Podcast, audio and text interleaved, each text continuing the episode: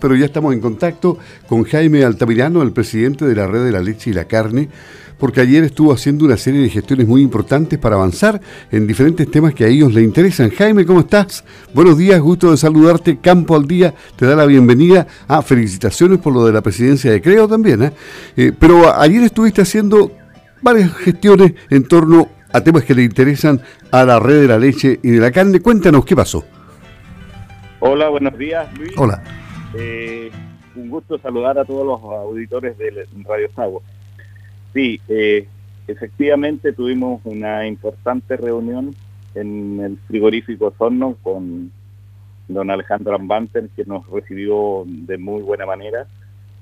Eh, iba la red de la carne y la leche y la cooperativa COPRED es una cooperativa que recién se está iniciando que nace bajo el alero de, del gremio.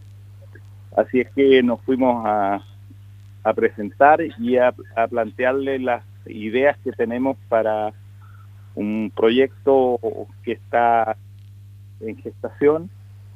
Nos acompañó el presidente de la red, don Raúl Bade, que es un agricultor de los muermos, y dos asesores de una empresa que nos están colaborando para que podamos desarrollar el proyecto que tenemos en mente.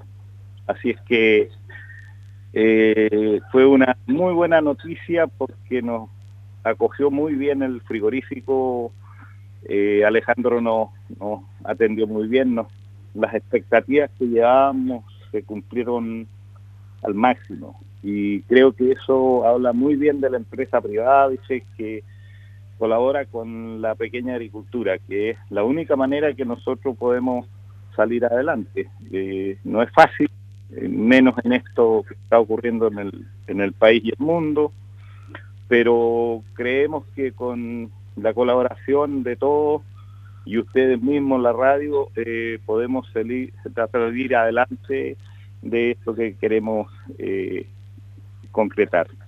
Han sido difíciles estos tiempos con COVID, varias veces lo hemos conversado, eh, pero se la han arreglado los pequeños agricultores. Sí, tienes mucha razón, las hemos arreglado, pero de repente tú sabes que uno se agota porque eh, cuando uno solicita algo a la autoridad, dice, no es por, por, por molestar ni, ni por muchas cosas, no, es porque realmente lo necesita, si uno va cuando realmente lo necesita. Y eso de repente, fíjate, nos hemos sentido un poco incómodos, por decirlo de alguna forma, que, no hemos tenido el apoyo que nosotros hubiésemos querido en estos tiempos. Ya, claro, pero entonces eh, los anuncios de, de, diferentes eh, bonos que, que iban a, a, entregarse a los sectores agrícolas, ¿han llegado? ¿Ha goteado algo, no?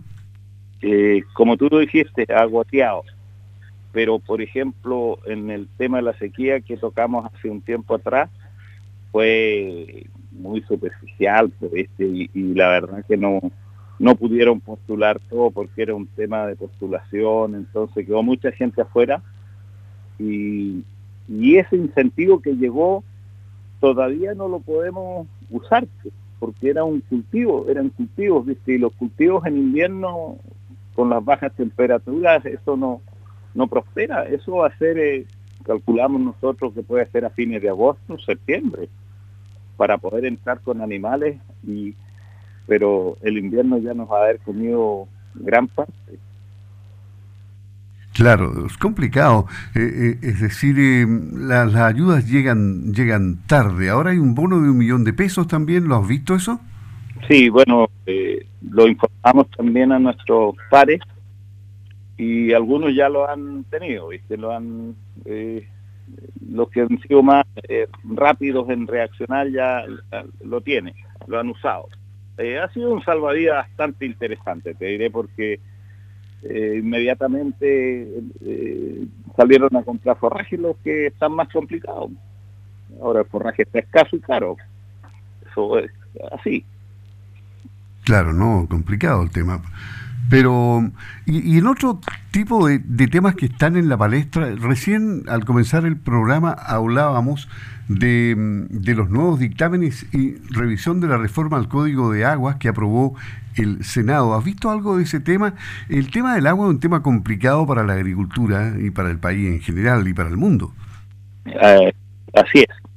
Mira, eh, nosotros estamos expectantes, estamos eh, mirando eso porque hoy día las autoridades nos han dado una señal clara de que este tema de, la falta de agua eh, va a ser permanente, así que no se va a considerar como, eh, como una sequía. En el sentido, nosotros vamos a tener que estar preparados, preparados con forraje, preparados con, no sé, con acumulación de agua por ahí.